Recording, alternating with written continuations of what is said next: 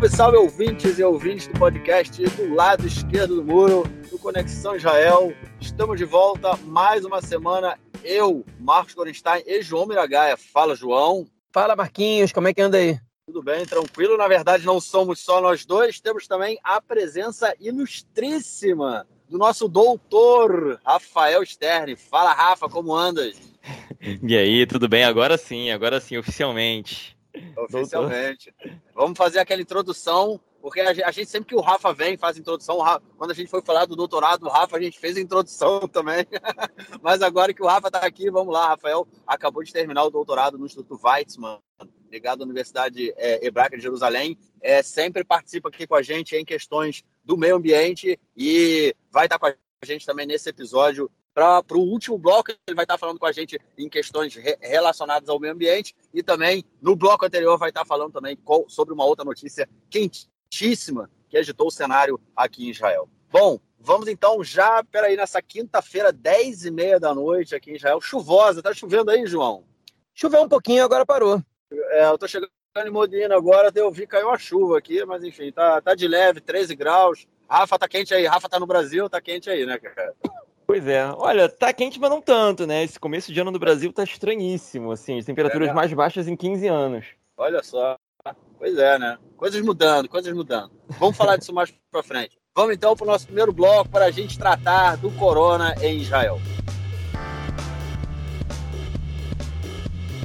É isso, gente. Nosso primeiro bloco não tinha como não ser corona. O bicho pegou de vez aqui em Israel. A gente comentou na semana passada que as expectativas eram de, eram de 50 mil novos contagiados por dia e chegamos aí a esse número. É, já é o terceiro dia seguido, o quarto dia seguido que a gente chega, é, passa dos 45, 40 mil contagiados por dia e a tendência é que somente há previsões, inclusive, de que cerca de 3 milhões de israelenses serão contagiados é, pelo corona no, no próximo período, né, no próximo período curto, e a gente tem uma série de, de questões aí. Né? O país não está fechado, muito pelo contrário, é, tenta se manter tudo aberto, mas o que mais acontece é que a cada dia que passa, novas pessoas estão entrando em isolamento, ou por, por terem sido contagiadas, ou por terem tido contato né, com, é, é, com alguém que estava que, que doente, é, filas enormes para fazer exames.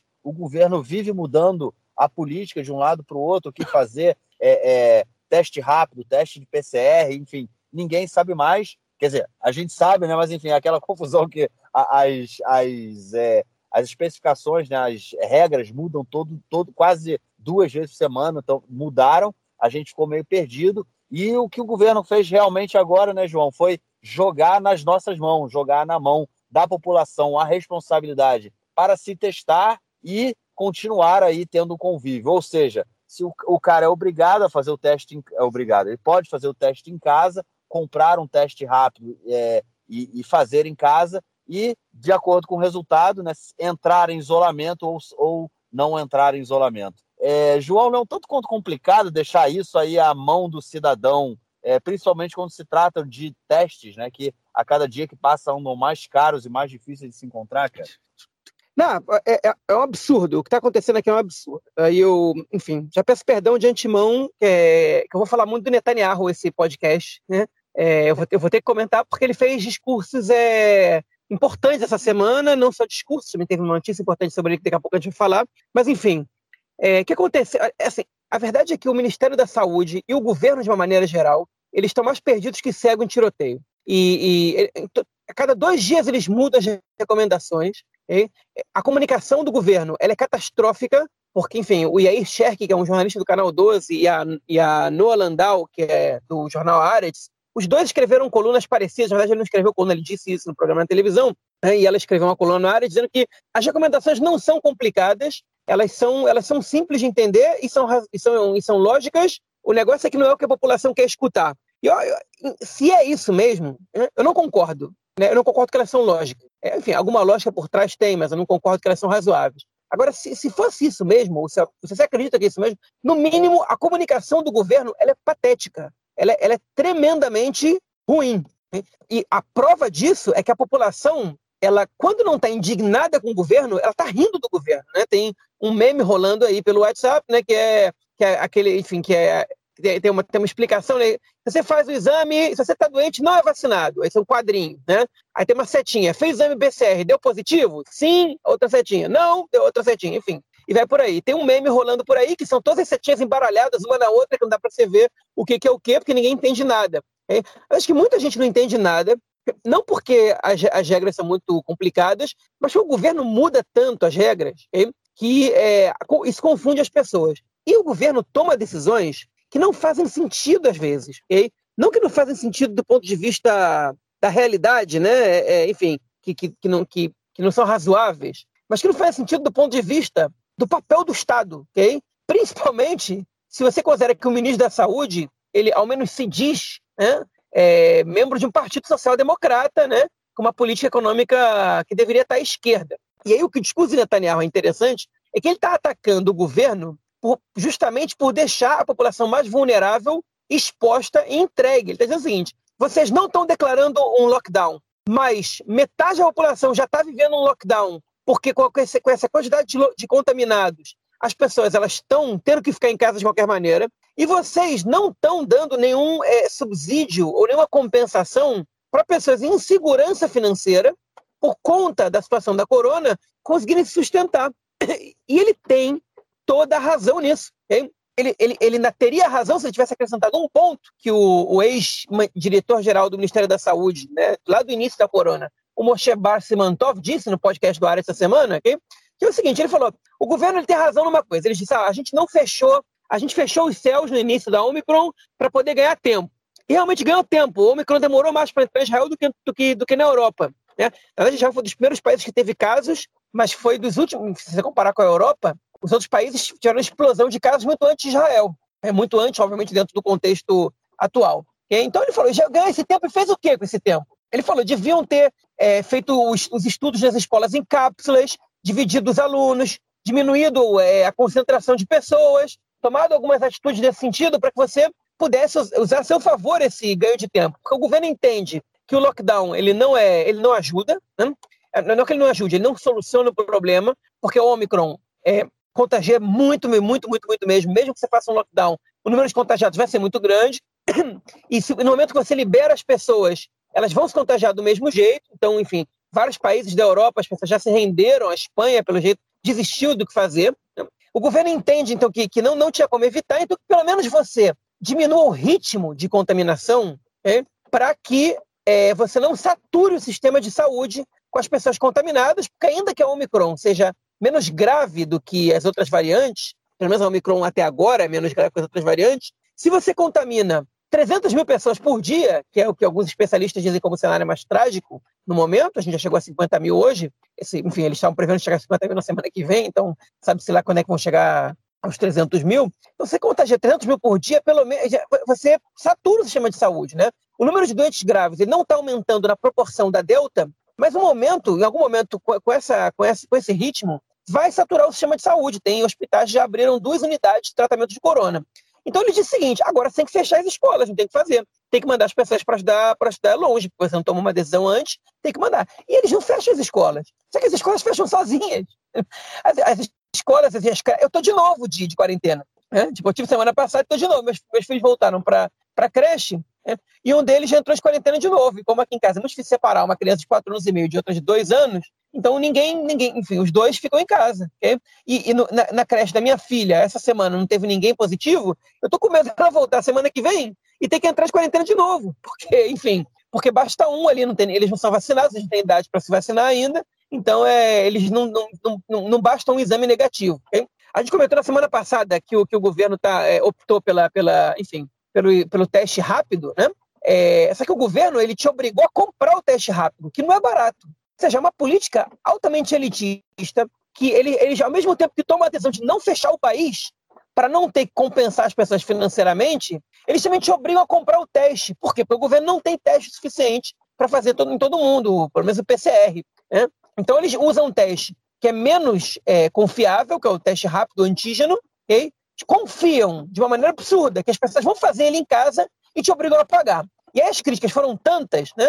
Porque o ministro da Saúde está tá obrigando as pessoas a gastar dinheiro para poder se testar, porque ele não, não quer que as pessoas fiquem em casa, hein? ele não quer declarar que as pessoas vão ficar em casa, e aí eles tiveram que voltar atrás e pelo menos o teste rápido voltou a ser de graça. Quem quiser pagar e fazer o teste rápido em casa, o governo acredita que você fez. Ou seja, eu posso dizer que fiz, está tudo bem. Né? Não tem como fazer uma fiscalização em relação a isso. E, é, enfim, é, é tudo uma bagunça. Então o governo ele não fecha as escolas, hein? porque ele, porque ele quer dizer que as escolas estão funcionando, ele quer dar esse direito, dar esse dizer que a gente não fechou as escolas, mas no fim das contas, das contas, não só as escolas são fechadas, porque o tempo inteiro tem algum aluno, algum professor é, positivo que coloca a turma inteira de quarentena, hein? como você expõe as crianças e os profissionais de educação à doença, ao vírus. Okay? Você, para as escolas fecharem do mesmo jeito. Então, em vez de você pelo menos evitar que as crianças se contagiem pelo menos nessa quantidade, hein? você vai lá e diz, não, está tudo funcionando normalmente, a gente pelo menos não fechou as escolas,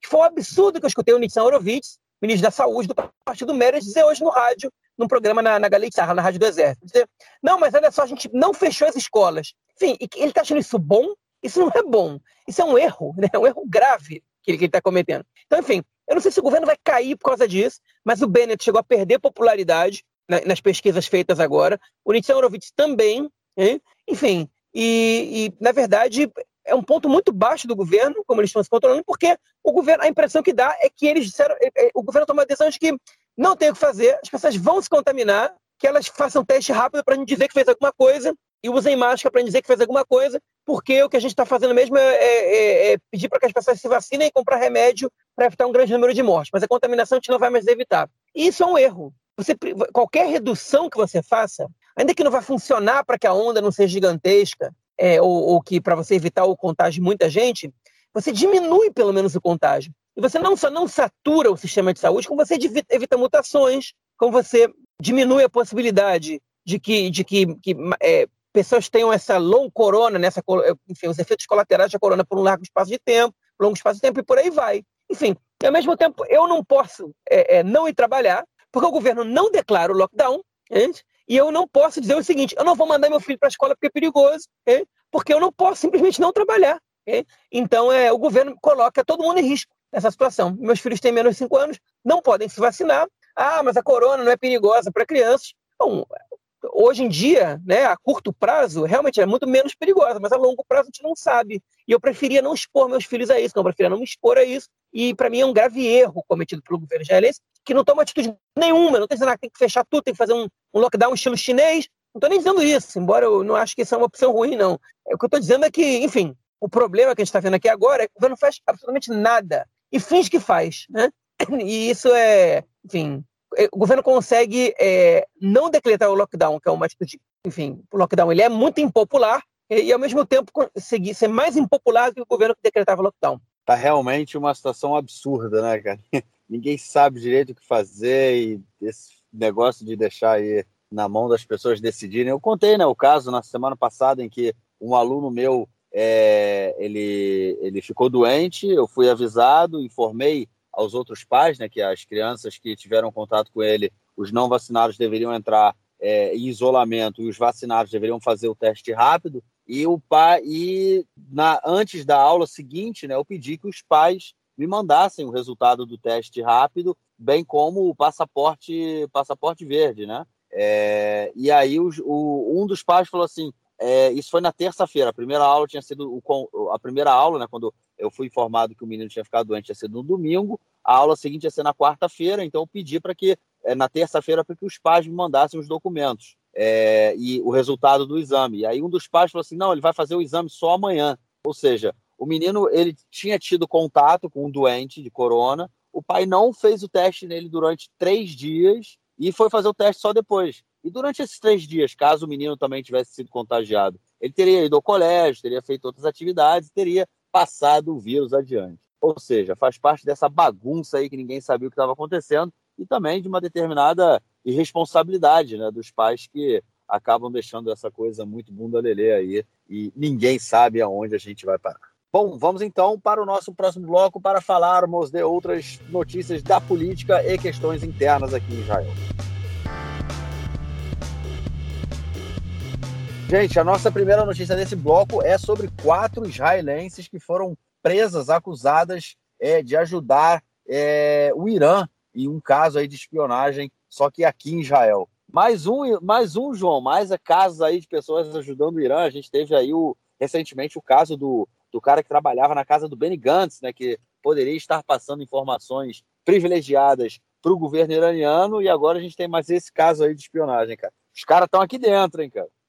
Eles estão, né? A gente sabe disso, como Israel está lá também. A espionagem é isso, né? Não tem, não tem, não dá para dar mole. É, enfim, como é que é esse caso? Vamos só comentar para o nosso ouvinte. O caso é o seguinte: foram quatro mulheres israelenses que foram, que, todas elas de origem é, persa, ou seja, iranianas, né, na, na origem, ou filhas de iranianas, ou, ou é com alguma ascendência, né, enfim, ou até nascidas lá, que em algum momento vieram para Israel, é, que foram contactadas por uma pessoa que às vezes se dizia um judeu iraniano, às vezes se dizia um iraniano que morava no exterior e que era contra o regime e tal, e começou a pedir coisa para elas em troca de, de dinheiro e tal. É, enfim, e elas, é, durante, desde 2014, se não me engano, isso acontecia com parte delas, e elas faziam, né? Uma, cada uma morava numa cidade, uma delas é daqui da cidade que eu moro, que Farsaba, uma era de Jerusalém, uma era de Rolon, e a outra, não me lembro de que cidade que era, é, enfim, os pedidos eram tirar foto da embaixada dos Estados Unidos, é, do consulado dos Estados Unidos em Tel Aviv, é, tirar foto da residência oficial do primeiro-ministro, da vista que tem a sua casa, do passaporte delas e tal. Né? Enfim, e é, elas entraram nessa, todas elas tinham situações financeiras complicadas, né? que é fácil para ser recrutadas nesse, né, né nesses casos. É, elas estão presas desde novembro, okay? você já tem dois meses, os primeiros, é, se não me engano, 20 dias, elas, elas não tiveram acesso a, ao advogado, elas foram presas pelo, pelo Shabak, né, pelo Serviço de, de Inteligência Geral, da, da Segurança Geral, que é a inteligência interna de Israel. É, enfim, é um perfil das redes sociais que, que entrou em contato com elas e, e uma delas parece que não parava de chorar, que só repetia chorando que queria ver o neto, tinha 47 anos, se não me engano, é, essa mulher e tal. E tem o marido de uma delas que também foi preso por, por, por ser cúmplice, porque ele levou uma delas para tirar uma foto. No caso, a da residência oficial do primeiro-ministro, né, em Jerusalém, a Balfour. É, enfim, o Shabak descobriu isso, os advogados delas, os nomes delas não foram divulgados ainda, não sei se vão ser. É, um dos advogados disse que claramente estão é, fazendo uma tempestade no copo d'água, que, que elas é, não sabiam o que estavam fazendo e que claramente elas não são nem agentes nem espiãs, é, são pessoas que não tinham a menor ideia do que estavam fazendo e, e, não são elas o alvo, né? É, enfim, que, que romperam um monte de direitos humanos para interrogar essas mulheres e tal. O Shabak tem o direito de fazer isso se, se a justiça deixar. A, a, imprensa, mesmo que descubra, ela pode ser proibida de divulgar essa informação. Né? Existe censura em Israel para determinados casos de segurança nacional. O, o país tem estado de guerra, né? Enfim, e eu acho que vai ter mais coisa para a gente descobrir, para a gente escutar sobre essa história dessas, dessas quatro.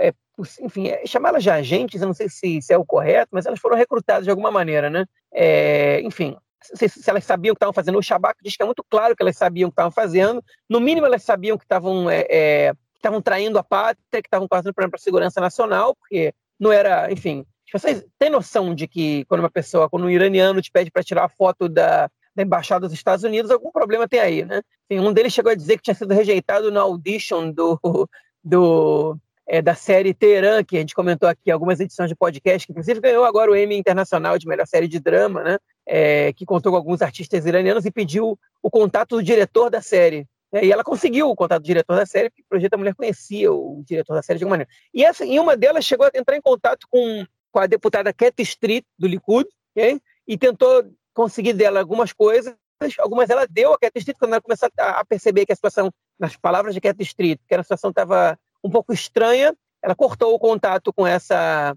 com essa agente, né, com essa espiã, essa recrutada, chame do que quiser, e enfim, e denunciou, né? Se o Shabak já sabia disso ou não, a gente não sabe, mas enfim, essa é a história de espionagem da semana, né? É, não sei se a gente vai ter mais, mais acesso a mais informações sobre o caso, mas não deixa de ser curioso. Sim, o Irã está tá aqui e eu tenho a impressão de que a gente vai escutar outros casos parecidos no, no futuro não muito distante.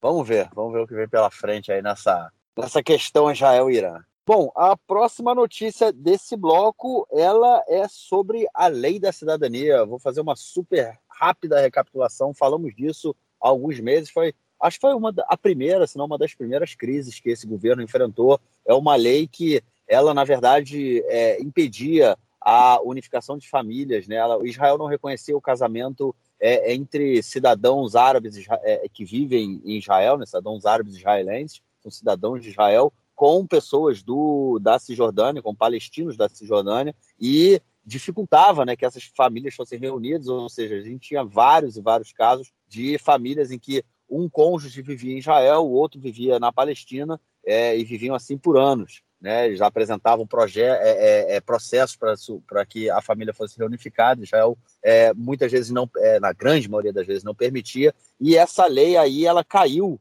né, na, ainda já durante esse governo, porque o governo não tinha maioria para aprovar a lei, precisaria da oposição, que não ajudou, e agora a Suprema Corte falou que o governo é obrigado a reconhecer todos os casamentos é, que antes eram proibidos dessa lei. É, João, uma lei que gerou essa, como eu falei, né, uma crise aí na, na, na, na coalizão, uma lei que, na verdade, é impacto demográfico, né? Ela, a gente falou disso lá no período, é muito pouco, né? Porque os casamentos também não é, não é, não é que milhões de palestinos casem com milhões de cidadãos árabes israelenses, né? Eu acho que são cerca, a gente falou que são cerca de 3 mil, se eu não me engano, o que é, é muito pouco falando. Não coloca em risco a maioria judaica dentro do Estado de Israel e agora o governo vai ser obrigado a reconhecer esses casamentos. É, a ministra, né, a Elet Shaked, que, enfim, não aceitou a lei, ela queria de qualquer maneira aprovar a lei, não conseguiu, tentou fazer um novo projeto de lei agora e não conseguiu apoio. O Ram disse, a gente já deu apoio para você antes, tentou negociar com a oposição, não chegou a um acordo, e enquanto essa lei não é costurada, é, as famílias já tinham entrado com o pedido tem tempo, ela estava empurrando com a barriga, e a Suprema Corte disse: você não pode mais, você não pode mais ficar de sacanagem, você vai ter que começar a fazer isso. Ah, não tem lei, não tem mais o que fazer. E, enfim, agora eu quero ver se ela vai obedecer a Suprema Corte. Eu, meu palpite é que sim, mas ela ainda vai fazer um drama nisso aí. Eu mantenho, eu mantenho a minha, a minha é, previsão que esse, quando esse, esse, governo, se ele cair esse ano, não, se ele cair, eu acho que quem vai derrubar o governo vai ser a Yellen Chaquedo. Vamos ver se eu estou certo ou não, mas eu acho que ela aí é, é o calcanhar de Aquiles. Eu acho que ela não vai deixar o Yair Lapida assumir depois que o Bennett sair da rotação. Ela vai arrumar alguma coisa ali para dar uma. tirar a felicidade do Yair Lapid, né, cara? Que tá... Bom, ele vai ser primeiro-ministro de qualquer jeito, né? Resta saber se vai ser como o primeiro-ministro, é, é, vamos dizer assim, no cargo totalmente ou como um primeiro-ministro num governo de transição. É, vamos ver o que. Eu acho aí. que ela. Eu, eu acho que ela, se o governo cair antes da rotação, é, não vai ser ela que vai derrubar. Se cair ali no período da rotação, vai ser ela que vai derrubar. Vamos ver. Vamos à próxima notícia do bloco, que ela é sobre o nosso queridíssimo ex-primeiro-ministro Benjamin Netanyahu, que está sendo julgado e está tentando aí chegar num acordo para não ser preso. É, é, isso mesmo, João? Pô, ele é uma ameaça à democracia, o cara fez uma série. Isso é uma ameaça à democracia. Bom, não sou só eu que estou falando, inclusive o, o Mandelblit, né, o procurador-geral, já falou isso uma vez. É, a gente tem uma série de questões envolvendo casos de corrupção, é, favorecimento e tudo mais. É, é um, são casos que colocariam qualquer né, deputado ou ministro é, na cadeia, mas o Netanyahu está tentando aí dar um jeito para não conseguir, é, para não ir para a cadeia. Cara. Será que ele consegue, cara? Estão tendo reuniões aí para agilizar isso, né, cara? Então, a gente não sabe é, se ele está tentando dar um jeito, a gente não sabe exatamente o que ele está tentando ou não. Tá? É, a questão é a seguinte: primeiro de tudo, se isso acontecer, se o Netanyahu fizer um acordo e sair da política em troca de não ser preso, ok? Tem que dar aqui os parabéns para o Marcelão Treisman aqui da nossa equipe do Conexão, que já tem mais de um ano. Ele comentou no grupo de WhatsApp da gente que ele acha que é isso que vai acontecer. Ele vai entrar no acordo para não ser preso e sair da política. É, enfim, então se, se isso acontecer, é uma baita de uma previsão, porque que é, dentre uma, uma infinidade de possibilidades, cravar essa aí é realmente genial. Mas enfim, ainda não aconteceu, então não dá para dar parabéns para ninguém. O que, essa semana o jornalista Ben Caspit, do, enfim, que é um, é um dos biógrafos do Netanyahu e também um dos maiores inimigos do Netanyahu na, na, na mídia israelense, um é, é, enfim, o Netanyahu é um, é, é um hater do, do, do Ben Caspit, podemos dizer assim, e eu acho que os sentimentos são recíprocos dos dois lados, mas enfim, ele é jornalista da Rádio 103 FM é, e do Jornal Mariv, né? E ele é, disse essa semana de que estavam tendo conversas a portas fechadas entre o Mandelblit, que é o, o, o, é, o Yoetz Mishpati, que é enfim, assessor jurídico da Knesset, que tem poderes parecidos com o do procurador-geral no Brasil, não exatamente todos, é, que está no seu último mês do seu mandato, já está há um tempão é, é, nesse cargo, que foi escolhido pelo próprio Netanyahu e depois que depois se sentiu traído por ele, né, quando, quando ele aceitou parte das denúncias contra o Netanyahu e quando ele começou a ser atacado pelo Netanyahu e, pelo, e pelos partidários do Likud, aí ele, aí, enfim, ele fez várias declarações é, condenando o Netanyahu muito, muito, muito mais que ele teria do que ele faria antes, que ele fazia antes, pelo menos. Então eles teriam feito cinco conversas a portas fechadas, nas quais eles estariam discutindo, debatendo a possibilidade do Netanyahu é, não ser preso, da acusação mudar, em troca é, de um afastamento dele da política por sete anos. Okay? Quem, de quem foi a iniciativa dessas conversas, a gente não sabe. O Netanyahu foi questionado pela jornalista Yonit Levy, do Canal 12, na entrevista que ele deu antes das eleições, se, se essa era uma possibilidade, um acordo desse feito com a justiça, para que ele não fosse preso, é, que, que, as acusações, enfim, elas fossem é, revogadas. Ele disse que não existe isso, que ele ia provar sua inocência, porque não tem nada, e que quando isso começasse todo mundo ia ver que não tem nada. Ele continua negando isso agora, continua negando esse, essa, essa, essa, essa possibilidade de acordo. É, os, enfim, o Mandelblit também não comentou, né? mas, enfim, aparentemente, segundo o que vários repórteres apuraram depois, essas conversas aconteceram. Okay? Qual seria o acordo discutido? É, a pasta 2000 seria fechada, que é a pasta que, que é, o Netanyahu é acusado de fraude e abuso de poder por ter tentado é, trocar com o, o, dono do Idiota Chronot, Noni Moses, uma melhor cobertura é, por uma lei que, que, enfim, que prejudicasse o jornal Israel Ayom, que é um jornal gratuito distribuído em Israel e que desbancou o Idiota Chronot como principal jornal do país. Okay? O Netanyahu diz que foi só um, uma, uma, enfim, uma tentativa de desmascarar o, o Moses, isso, mas é, a justiça não entendeu dessa maneira. O Moses também é, é réu nessa, nesse processo. Essa pasta seria cancelada, a pasta dos presentes continuaria igual, dos presentes que recebeu indevidamente, e a pasta 4 mil, na qual ele é acusado, além de fraude e, e, e abuso de poder, também de recebimento de propina, ou de suborno, ele, é, essa pasta, o, o, o, suborno seria cancelado, ele seria só fraude e abuso de poder, e é, o Netanyahu ele não seria preso, ele não teria mais risco de ir preso, ele pagaria uma multa pelo que ele fez, uma multa alta, é, e faria é, entre três e seis meses de serviços é, voluntários, voluntários sociais, né? É, voluntário não é exatamente o termo, é, para pagar pelos crimes que teria cometido. E ficaria livre da prisão e ele receberia o calono, que é um conceito que a gente explicou há pouco tempo, que é uma, uma proibição de é, exercer cargos públicos, por exemplo, ser deputado na Knesset, quanto menos ser ministro ou primeiro-ministro, por sete anos. Enfim, o que estaria evitando esse acordo de ser costurado agora é que o Mandelblit ele quer que o Netanyahu renuncie depois que os próximos juízes sejam empossados, okay? porque aí eles podem votar o Calon. E o Netanyahu ele quer renunciar o mais rápido possível, ele quer fazer essa economia para renunciar, porque nesse momento, se, se, isso acontecer agora, ele pode não ser mais deputado, mas seguir sendo o, o, o líder do Likud, okay? mesmo que ele não esteja na Knesset.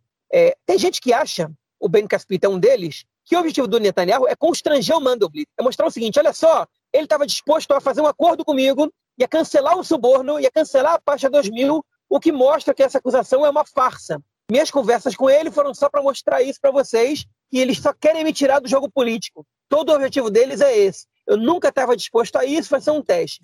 Conhecendo o Netanyahu, isso não é impossível.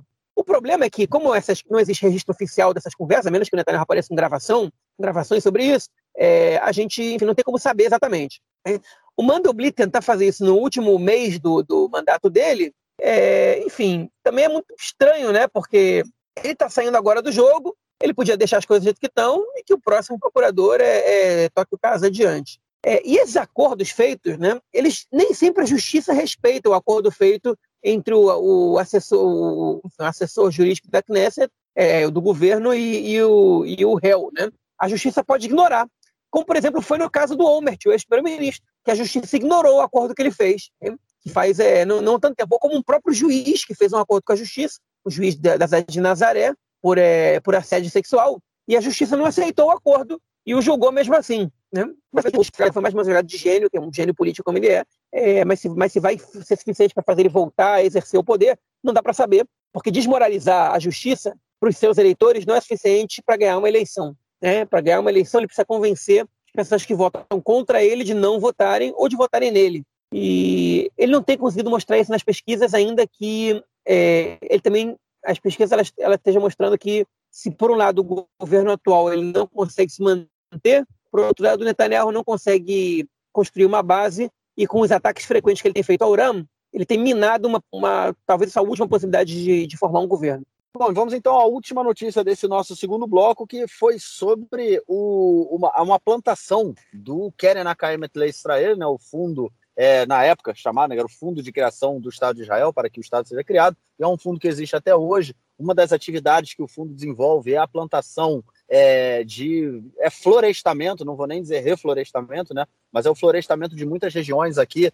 Começou desde então na Palestina e continua sendo feito aqui em Israel. Essa semana eles começaram mais uma dessas atividades é, na cidade, na, na floresta de Yatir, que ela fica ali bem na fronteira da Cisjordânia, o que gerou uma série de protestos da população beduína no local, que reivindica a posse das terras onde estão sendo, onde começaram né, a, a plantação é, dessa floresta. É, houve muita confusão, quebra-pau, tiroteio, polícia, fogos de artifício, enfim, muita gente ferida, muita gente presa. É, o deputado Mansur Abbas Duram, ele falou que é, essa política do governo, do KKL, né, o governo ter deixado isso acontecer, era uma como se fosse como se estivesse enfiando uma, uma faca nele pela frente, inclusive ele falou, não uma faca pelas costas, que o deixava numa, numa situação muito muito é, é difícil, né, frente aos seus eleitores ali, a população beduína do sul do país. É, João e Rafa, é, o pau quebrou é, é uma política muito que eu vou fazer uns comentários depois aí sobre essa política de florestamento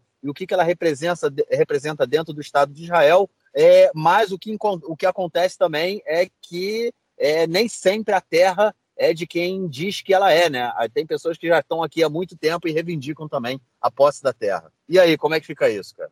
É, o, o tema ele é, ele é, muito longo, muito extenso, ele daria um, um, podcast inteiro ou até uma série de podcasts, mas só para tentar ser breve, né?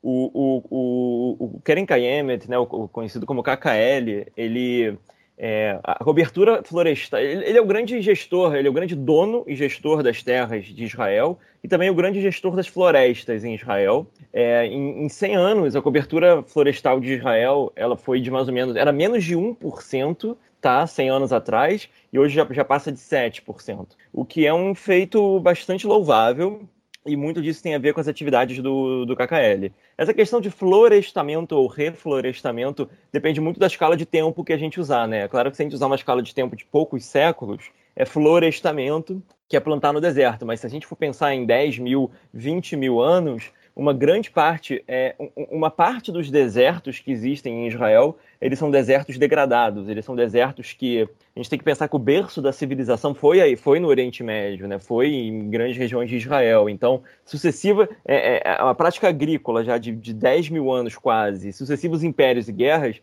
devastaram florestas que existiam no que, no que hoje a gente acha que é que é deserto, nessa faixa do norte do Negev, que é uma transição aí. Então, é um debate muito extenso, um debate muito profundo. As razões que levaram o KKL a plantar é, são é, também são motivos de muitos debates, né? É claro que existia uma erosão profunda do solo, tá? É uma coisa que os britânicos também começaram a perceber é, é a devastação, principalmente pelo Império Otomano, tá? Boa parte da, das florestas foi, foi devastada recentemente, ainda no, 100 anos atrás no Império Otomano, para a construção de uma grande ferrovia aí é, é, atravessando o Oriente Médio. E, e, e, os ingleses perceberam que isso estava arrasando os solos, tá? Estava tendo uma erosão muito grande. Então, tiveram algumas razões ambientais e práticas também nisso, né? Do tipo, tá, não precisamos, precisamos de agricultura e tudo mais. Mas também tiveram muitas razões políticas, tá? Principalmente com o sionismo. Então, quando os britânicos começaram a dar sinais que a terra ia ser dividida entre judeus e árabes,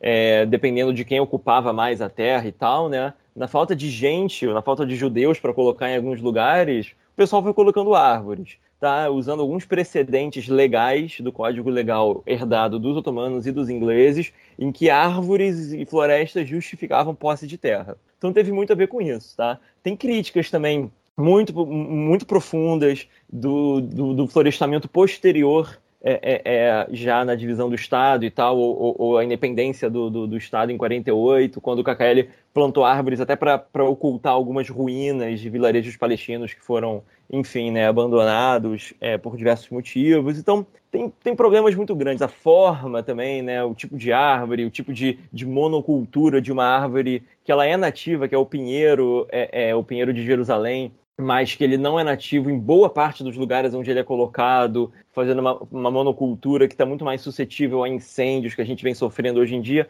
Enfim, tem uma problemática muito grande.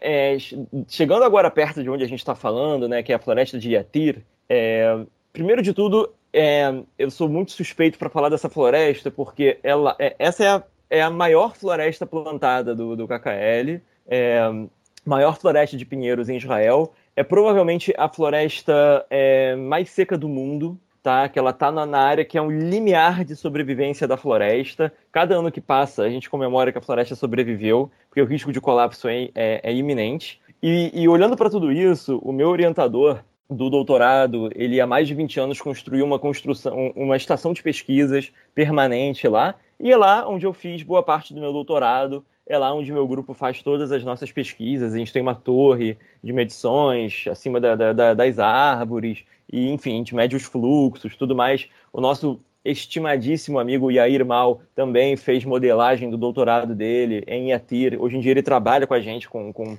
com dados científicos de, de Yatir, fazendo modelos de previsão, de cálculos super avançados, super bacana. É, então, assim, eu primeiro falo do coração, né, quando eu falo de Yatir. E se você olha o mapa de Yatir, ele é um triângulo é, virado assim de cabeça para baixo, e a base dele é retinha. Por quê? Porque a, a, a fronteira norte dele é a linha verde, tá? É, que divide Israel com a Cisjordânia. E boa, ele foi plantado ali na, na, década de 60, e boa parte dos motivos do plantio era justamente isso, era tentar estabilizar lá aquela fronteira na linha verde e, inclusive, ocultar tanques para a eventual guerra de 67, que ela já vinha é, ameaçando acontecer anos antes, né? Então, assim, isso é, é, sabido ali, né? Assim, é uma coisa que a gente frequenta a floresta e tudo, é uma coisa que tá, ninguém nem esconde, tá? E... Só te interrompendo um segundo, Rafa. Para quem viu a série Falda, é, se não me engano, na terceira temporada, quando, eu vou dar um spoiler, se você não viu, tá por vida agora, quando é uma duas, duas pessoas estão fugindo da Cisjordânia e estão indo em direção a Gaza, eles pegam um táxi que vai tirar eles da Cisjordânia, eles fogem pela, pelo bosque de Yatir, no sul da Cisjordânia, e pegam uma estrada, se não me engano, a estrada 31, que a gente vai falar, vai tocar nela daqui a pouco, que vai levar eles até a fronteira ali com a faixa de Gaza. Só esse comentário. Pois é, esses buracos na cerca eles são conhecidos. Eu tenho um, um, um, colega pesquisador que ele é palestino, ele atravessa a fronteira todos os dias e ele fala que, que são buracos na cerca que eles são. É, é o pessoal de Israel faz vista grossa, assim, quando a situação tá, tá ok. É, são buracos que eles são bem-vindos até, porque alivia lá o fluxo de.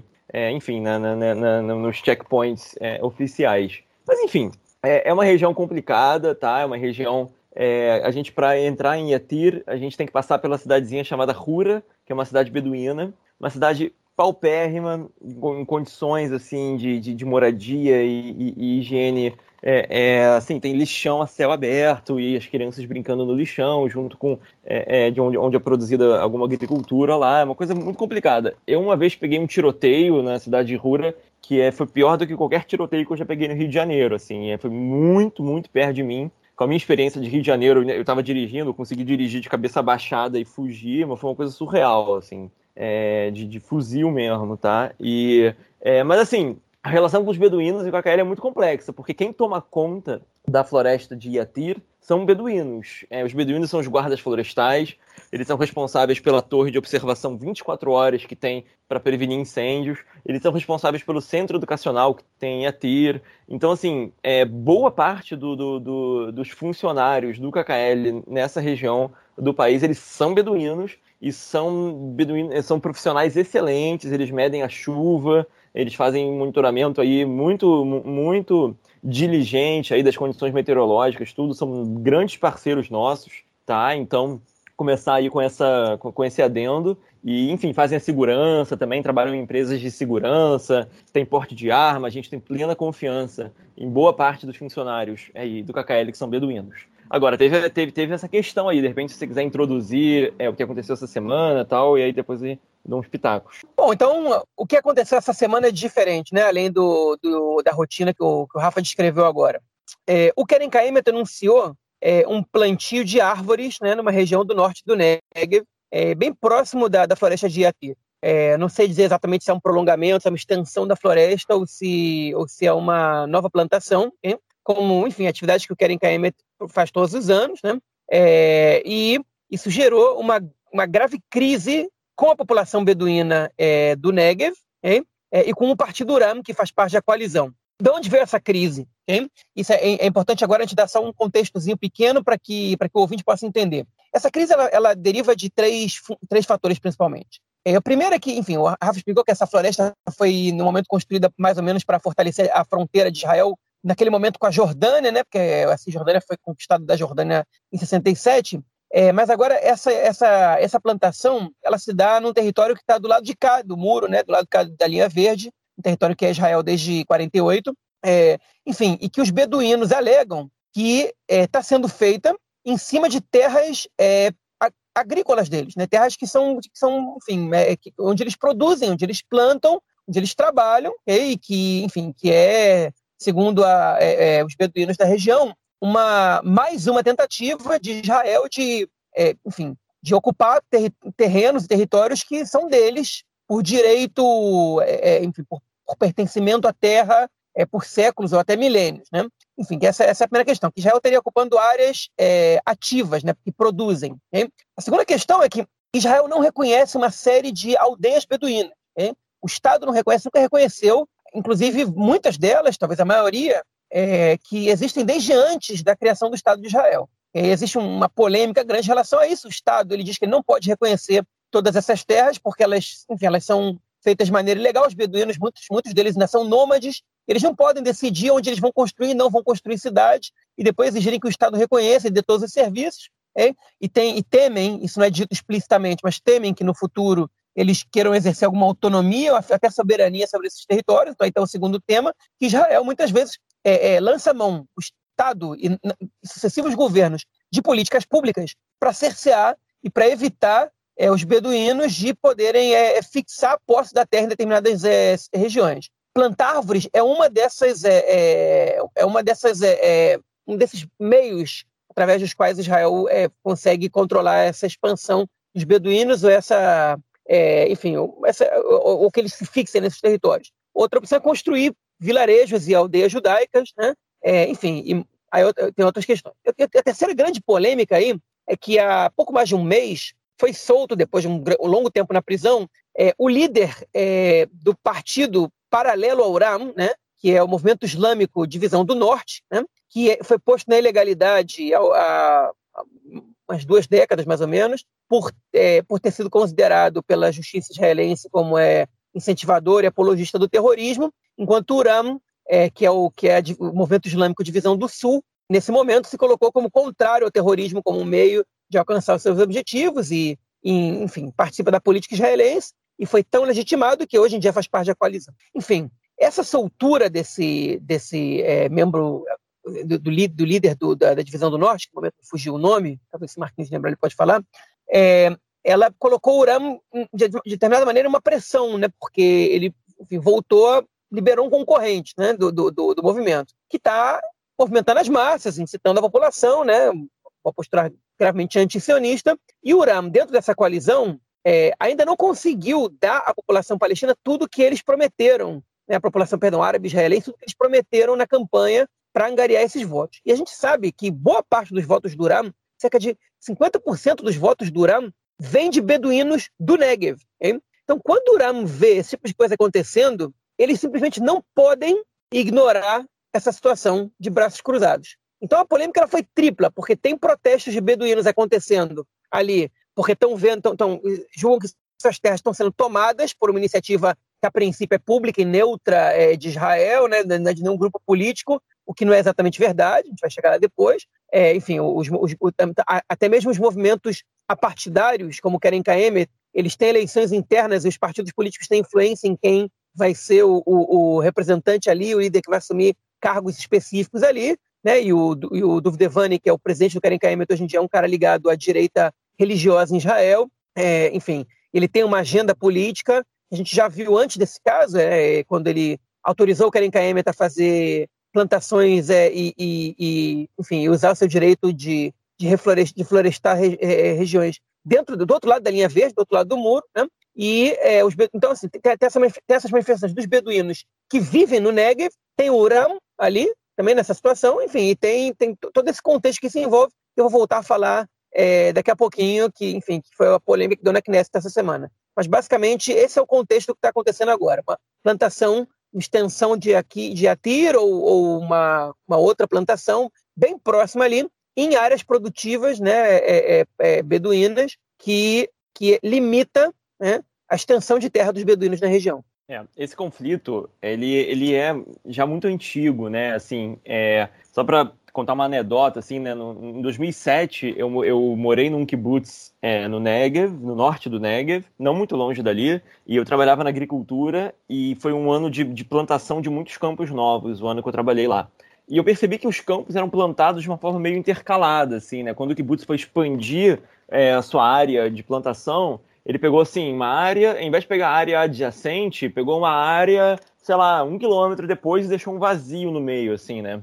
Algumas centenas de metros, enfim, vazio no meio. E eu perguntei, por quê? Por que, que não pega logo a área é, adjacente? E aí o pessoal do Kibbutz falou, não, porque a gente precisa da posse, da, a, gente precisa, a, gente precisa, arrendar a terra do KKL, e ao invés de arrendar a terra adjacente, a gente está numa disputa aqui por espaço com os beduínos. Eles querem área para trazer seu rebanho, e a gente quer área para expandir nossos campos. Se a gente deixar uma área morta aqui entre os nossos campos, a gente vai pegar mais a área ainda, porque nunca que o KKL vai liberar essa área aqui morta entre os nossos campos para os beduínos é, é, poderem trazer as ovelhas. Então, num, num, próximo passo de uma outra nova expansão, essa área aqui já está quase garantida para a gente. E, e, e, eu fiquei bastante horrorizado quando eu escutei isso em 2007. E, mas é isso, é o conflito presente, né? Eu mencionei essa cidade de Hura, que é por onde eu tenho que, que, que atravessar para chegar em Yatir, e, e, há poucos anos Israel tentou criar uma cidade é, judaica lá chamada Hiran, é,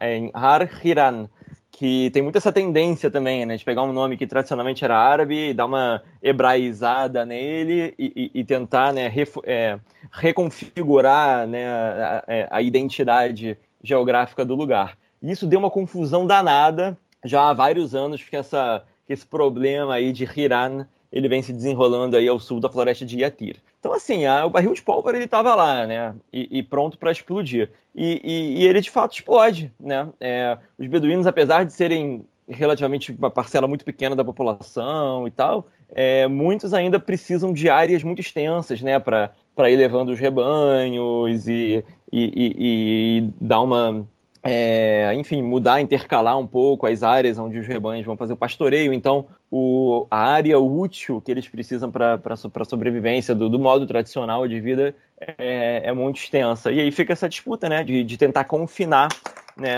os beduínos. Israel foi criando cidades beduínas e tentou confinar é, eles em cidades fixas. Né? Você tem a cidade de Tel Sheva, é, ao sul de Beersheba, que é uma cidade beduína confinada, né?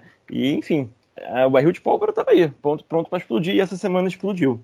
Eu só queria fazer uns comentários sobre toda essa questão que vocês colocaram, mas na verdade é só. Eu, eu senti agora que seria mais uma envelopada em tudo que vocês colocaram, né? Porque é, a gente vê essa, essa política né, de, de construir. Como você, você colocou, Rafa, lá no início, é interessante, né? Que é, no movimento sionista, lá no início, não tinha como ocupar com pessoas, né? Como colonizar. Então eles resolveram é, é, fazer florestas, né? Criar, é, é plantar florestas para que aquela terra ali fosse pelo menos como se estivesse dizendo que a, a, população judaica que vivia na Palestina na época, ela tinha um controle sobre aquela região, né? É, isso é uma coisa interessante, isso acontece até hoje, porque essa política do KKL é, de controlar terras para evitar a expansão de qualquer vilarejo que não seja é, é, de maioria judaica, né? Um vilarejo judaico, né? Porque é muito raro a gente ver assim, vilarejos mistos, né? É, é, é uma questão constante. Né? Em Jerusalém Oriental, há várias regiões que elas foram é, é, bem embaixo da Cidade Velha,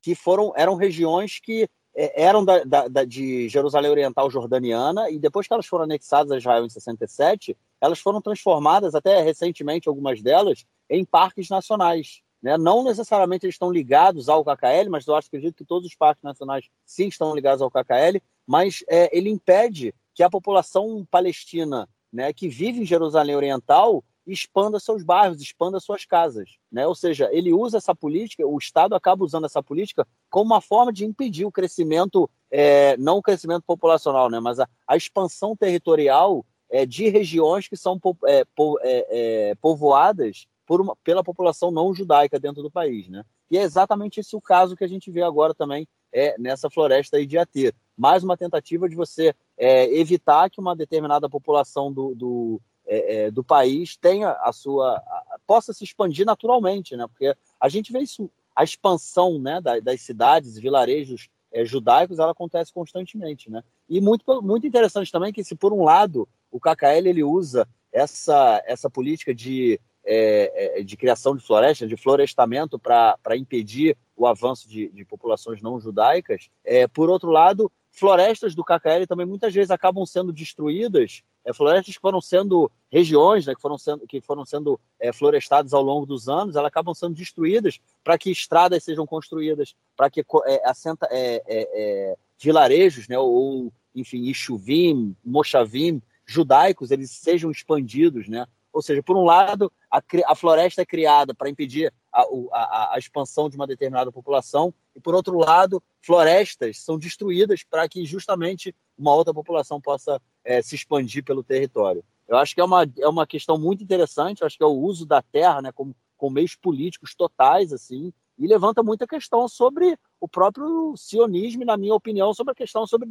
sionismo e democracia. Né? Se isso é, esse tipo de política ela faz parte de um Estado realmente democrático, onde que todos os seus cidadãos são tratados de forma igual, né, frente ao Estado. Eu acho que isso levanta todas as séries de questões aí que, enfim, é, fica mais.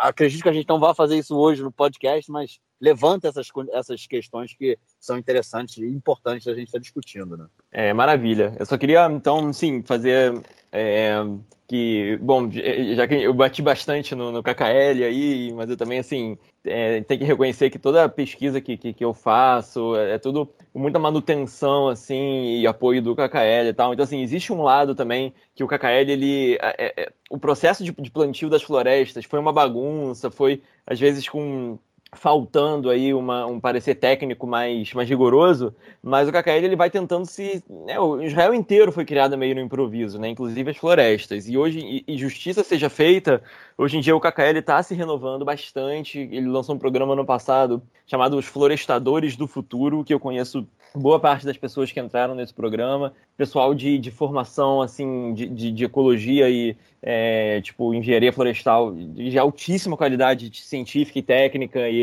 realmente o KKL está tentando entrar aí no, no, no século 21 com uma visão bem bem inovadora aí da, enfim, da, da, das florestas. Mas é claro, como em qualquer lugar do mundo, isso tem que ser acompanhado com um, um forte lado social, assim, né? Porque é, é o meio ambiente, ele está totalmente inserido no, no componente social é, da, da, espécie humana. Então, assim, você acompanhar como é que as, as populações, as sociedades, sociedades tradicionais e, enfim, a sociedade de uma maneira geral se relaciona com as mudanças ambientais, seja desmatamento ou seja reflorestamento, é essencial ter um acompanhamento social. E isso eu ainda não vi é, se renovando no KKL. Espero que fique a dica aí.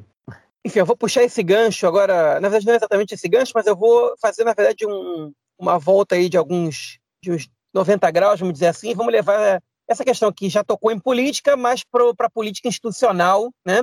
E mais especificamente para a Knesset. Porque esse caso que a gente está comentando agora, enfim, ele, tá, ele gerou uma série de protestos ontem e hoje. É, hoje fecharam a Estrada 31. É, enfim, ontem queimaram um carro de um jornalista do Ares, é, um protesto dos beduínos, apedrejamento, fogo de artifício. É, tá, a, a, a, a, briga está sendo grande. E o Mansur Abbas, ainda que ele tenha condenado os protestos violentos e, e, e enfim, que tenham passado dos limites, ele disse que não vai ter acordo nesse caso. Né? que vidas humanas é, são mais importantes do que árvores e, e que o, que o querem queima precisa parar de plantar. E ponto, que as pessoas precisam ter essa condição de subsistência e ponto final. Reparem que ele não entrou na questão nacional quando ele, quando ele fez esse comentário, né? mas é, teve uma pessoa que fez questão de entrar na questão nacional, que já tinha tentado outras duas vezes com menos é, êxito, né? e que dessa vez percebeu uma faísca para poder causar um grande incêndio e é especialista nisso. E ele, enfim, duas vezes ele não conseguiu aproveitar porque as condições não eram tão favoráveis, mas dessa vez aí, talvez estimulado pela, pela secura do Negev, né, é, ele conseguiu cavar esse incêndio, que é o Netanyahu. Né? Benjamin Netanyahu, líder da oposição, ele está esperando o momento certo para implodir a coalizão e ele encontrou o momento mais sensível né, desses seis meses de governo agora. É, ele tentou fazer isso na semana passada com a lei da energia elétrica, que a gente falou aqui, né, em dizer que, que era uma que Israel estava entregando o Negev, que o governo estava entregando o Negev para o movimento islâmico, e o sionismo era o fim do sionismo. Ele tentou fazer isso, ele tentou fazer isso na, é, na questão da lei da cidadania, inclusive votou contra a lei da cidadania, mas dessa vez foi diferente. Por que foi diferente? Porque o Uram tem ali uma, uma, uma, é, é, um, uma linha vermelha da qual eles não podem passar. Né? Eles podem é, aceitar uma lei de energia elétrica que tem que passar pelo crivo do Ministério do Interior e que vai encontrar alguma resistência ali com a, com a Elia Shaked. Eles podem, que é a ministra do Interior e que é uma pessoa de direita, eles podem, é, ter, enfim, é, ter problemas com a lei da cidadania e demorar um pouco para que as famílias palestinas é, consigam, enfim, ter que, que, os palestinos casados com israelenses demorem um pouco mais para receber cidadania. É, eles podem aceitar que o orçamento que eles exigiram seja um pouco menor do que o que eles é, vão receber na prática, né? Tudo isso é, é, enfim, é engolir sapo, afeta a imagem deles perante os seus eleitores e, a, e os seus potenciais eleitores, mas ainda assim dá para você ir levando. Mas quando você vê o Keren Kaemet plantando árvores no Negev, a população beduína se insurgindo, ok? E o governo, enfim, através da figura do Zé Velkin, que é o ministro da, da, da Construção Civil, incentivando isso aí, né? o Uram não pode ficar de braços cruzados. E o Netanyahu ele sabe disso. Ele sabe que ali tá, tá metade dos eleitores do Uram, no mínimo, e, e, e, gente que sem eles o Uram não passa a cláusula de barreira, né? É, nem, nem com feitos mais é, é, é consideráveis nesse governo, porque é uma, é uma população muito grande que está votando neles ali, que você não vai votar em ninguém, ou talvez vote na lista unificada, enfim, que, que precisa ganhar um apoio ali nessa batalha. E o Likud não está fazendo isso por crença ideológica de que essa é uma questão fundamental. Há dois anos, o, o Amir Peretz, do Partido Trabalhista, que estava no governo, né, como ministro da Economia, ele travou essa é, plantação, do, essa mesma plantação do Karen Kaemet nessa região. O Likud não abriu a boca né, e, e, as coisas continuaram seguindo normalmente. E é, esse ano, de repente, o Netanyahu voltou com o mesmo discurso de incitação, né, e dizendo que estão perdendo o Negev, que estão isso, que se pararem de plantar as árvores ali, é a prova de que o Bennett está entregando o Negev. Ele sabe que o Bennett ele, ele é, é, muito sensível a essa questão, porque a campanha dele, parte dela, foi baseada nessa, enfim, num, num discurso até mesmo racista, na minha opinião, né, de, de dizer que as gangues beduínas estão roubando o Negev do povo judeu, enfim, como se não fossem eles os, os oprimidos, nesse caso, né, que não recebem os serviços, basicamente, enfim, que eles fossem um problema da violência das quais eles são as principais vítimas, né? É, mas, enfim, é, o Netanyahu usa esse discurso que é tão caro ao Bennett e ao eleitorado do Bennett, e que ele sabe que o Bennett não pode ficar calado, nem o Bennett nem as pessoas do seu partido, frente a esse discurso, e que sabem que o Uram não pode ficar parado frente a essas práticas. Okay? Então, eles estão colocando o governo contra o próprio governo, okay? e o Uram não vai voltar atrás nessa questão. E, o, e, alguns elementos do governo estão dizendo o seguinte: ah, mas não pode ser que o Urano, qualquer coisa, crie uma crise. Eles têm que começar a, a admitir que ser parte da coalizão é você engolir alguns sapos de vez em quando. É. O problema, o problema nesse caso é que essa não é mais uma crise, essa é uma grande crise que pode colocar fim à carreira política do Mansur Abbas e a toda a revolução que ele está fazendo na sociedade árabe, que pode, em vez de ser uma revolução, ser um grande fracasso e fazer com que, com que esse processo é, seja mais uma página na história é, ultra, enfim, ultrapassada. Né? Então o Netanyahu ele percebeu isso né? e ele vai continuar fazendo esse tipo de coisa até o governo cair, enquanto ele continuar lá, né? no, no, na posição que ele está. É, e, e, o governo está tendo que enfrentar essa situação que ainda não está resolvida e eles vão ter que resolver essa situação em breve. E realmente há um risco do governo cair caso é, eles não cedam e freiem a plantação de árvores do Karim Kaem. E qual é o interesse do Zé Velkin de, de, permitir que isso aconteça? Além, obviamente, de ele ser um deputado de direita. Né? O, o Yossi Werther do Aretz, jornalista muito inteligente, um dos meus preferidos, se não o meu preferido hoje em dia em Israel, ele, ele, ele citou um, um caso interessante do Velkin. Né? O Velkin é um dos políticos mais antigos da Knesset. Ele entrou na Knesset como deputado do Kadima. Né?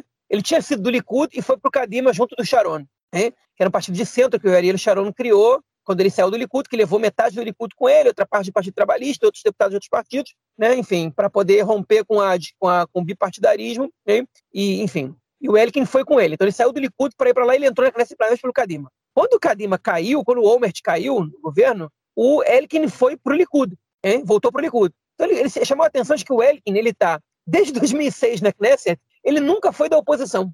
Ele foi do governo no Kadima, foi do governo no Likud e agora está no governo no Nova Esperança, que é a partir do Guidon Sar. Né? Então ele, enfim, ele então ele está dando esse passo pensando já no próximo governo, hein? que ele vai estar tá dentro, segundo o Yossi Werther, porque ele, não, ele nunca está na oposição, ele está sempre dentro. Então ele está tentando ali favorecer um lado, os dois lados ao mesmo tempo e vendo onde é que vai, onde é que o vento sopra. Né? Enfim, está lá então é, é, é, a explicação de por que que está acontecendo agora. Mas alguém vai ter que frear o Elkin, porque senão o governo cai a menos que seja do interesse do Elkin derrubar o governo. Eu não sei se ele vai ter força para fazer isso sozinho. Né? Mas, enfim, está aí o grande perigo de, dessa coalizão cair. É realmente um caso envolvendo uma plantação de árvores no Negev, que há dois anos passou despercebida, que nunca foi, apesar de ter sido alvo de polêmica algumas vezes, nunca foi tão decisivo assim, e dessa vez pode ser que seja. É, hoje eu ouvi na televisão, né, no rádio, né, na verdade, que é, já tinham chegado a um acordo que a, o, o, iam parar, o KKL ia parar as atividades no momento, não ia continuar aí plantando as árvores. É, e tinha no, no, no, início da manhã ainda teve confusão, teve confusão durante o dia também, porque apareceram algumas pessoas que é, ainda achavam que, que a decisão não tinha sido tomada de parar o, o trabalho, e aí teve confusão, mas agora eu acho que chegaram a esse acordo. Foi uma pressão muito grande, e eu acho que nessa queda de braço aí o, o Mansur Abbas ele realmente é, puxou a corda para o lado dele. Não vou, sair, não vou dizer que saiu vitorioso, mas vou dizer que conseguiu puxar a corda para o lado dele. É, é, é, isso. Eu só queria fala aí, fazer Rafa, um pequeno, fala aí. pequeniníssimo, pequeniníssimo comentário. É, lá, só para lembrar que isso, que isso tudo está acontecendo no ano sabático, tá? Que é um ano que não se deveria plantar nem árvore, nem agricultura. Então, todos os lados do, da história estão teoricamente errados. Eu quero dizer isso porque é, quando teve Rosh Hashanah, na época de Rosh Hashanah, né, o Ano Novo Judaico, quando começou esse ano sabático, teve um debate grande se, se, se Israel ia parar as atividades de plantios de árvore e, ou não. E eu acho que, que, que esse problema todo aí vai dar margem para grupos aí religiosos ortodoxos para falar, viu, não avisei que não era para plantar nada, deu confusão.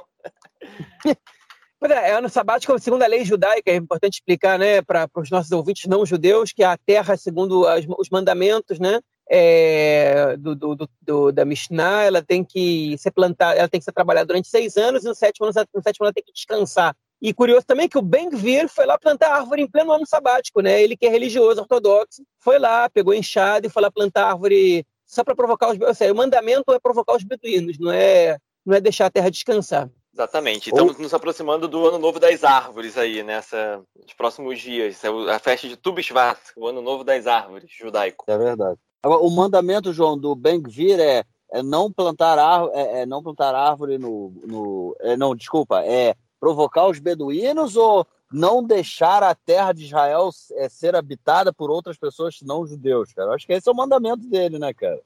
Agora, a, a gente nem precisa perguntar para ele, você já deu a resposta, você já deu a resposta que ele ia dar. que tem, pois é, que tem mitzvot mais importantes uma que a outra. Mais importante, Essa... é, é verdade. Você não está preocupado em plantar árvore, está preocupado em tirar os outros. Mas é isso. Deixa o bem vir, deixa o bem vir. Bom, gente, alguém tem algo mais a declarar nesse ponto aí? Podemos passar. Pode Beleza. passar. Vamos passar então para o nosso próximo bloco para tratarmos de outras questões interessantes aqui em Israel. Bom, gente, a primeira notícia desse bloco é interessantíssima e é sobre terremotos. É isso mesmo. Eu, na verdade, assim, desde que eu cheguei a Israel e tem 11 anos isso, eu ouço que o país está aí à beira de um terremoto, se bem que eu acho que isso é uma coisa que não se pode prever, mas todo mundo fala que a cada 100 anos tem um mega terremoto aqui na região. Já tem muito mais, já tem acho que mais uns 120 anos que não houve ainda um terremoto grande aqui na região. É, de vez em quando a gente há tremores de terra, a gente fala na televisão volta e meia, na Jordânia, porque Israel está bem no meio, né, de, quer dizer, bem do lado de, de uma de, da junção de placas tectônicas, então isso acaba acontecendo mas é a gente teve um terremoto no Chipre essa semana que foi sentido aqui em Israel. E aí eu pergunto, Rafa, nosso é, é, nosso país aqui, cara, tá aí suspeito de é, é nos próximos nos próximos anos, no próximo período, enfrentar um terremoto seríssimo, cara, ou É, é, isso é história aí para boi dormir, cara. Não, Marquinhos, tá, tá sim, tá sim, tá. Israel tá, tá, local, tá localizado numa falha geológica, né? Então, é. só para a gente se, se localizar, o, todo o, o Mar da Galileia, né? O Lago Kinneret, o Mar Morto, o Rio Jordão e o todo o Vale da Aravá, tudo isso é uma falha geológica. Tudo isso é, uma, é, é, é, é um grande vale, porque é, é, de um lado é uma placa tectônica, do outro lado é outra, né? Israel está no continente asiático, mas está na placa tectônica africana. É, inclusive, eu fiz trabalhos de campo tentando fazer um. Olhar para as montanhas da Jordânia, olhar para as montanhas de Israel, porque tem, tem a falha que abre esse espaço do vale, e a falha também vai para frente e para trás. Então tem uma assim, é uma coisa muito louca, assim, é uma falha geológica muito especial é, é essa que Israel tá. Então, assim, totalmente, tá? É, é, pode ter um terremoto muito grande a qualquer momento, assim como já teve muito tsunamis em Israel, tá toda a cidade de Cesareia, tudo isso, boa parte da cidade histórica romana está afundada no mar por causa de um tsunami, de um terremoto. Então a coisa é séria. Teve um, um terremoto um pouco mais de 100 anos atrás na cidade de Tzfat, morreram dezenas de pessoas, causou a migração de milhares de pessoas para fora de Israel, porque foi um terremoto devastador e tal é, esse ciclo aí de 100 anos, tal, isso, isso não existe, assim, é, é não existe um, uma coisa cíclica, tá, nos terremotos, existe uma chance estatística de ter terremotos mais fortes ou menos, é, mas e como você falou, é impossível prever.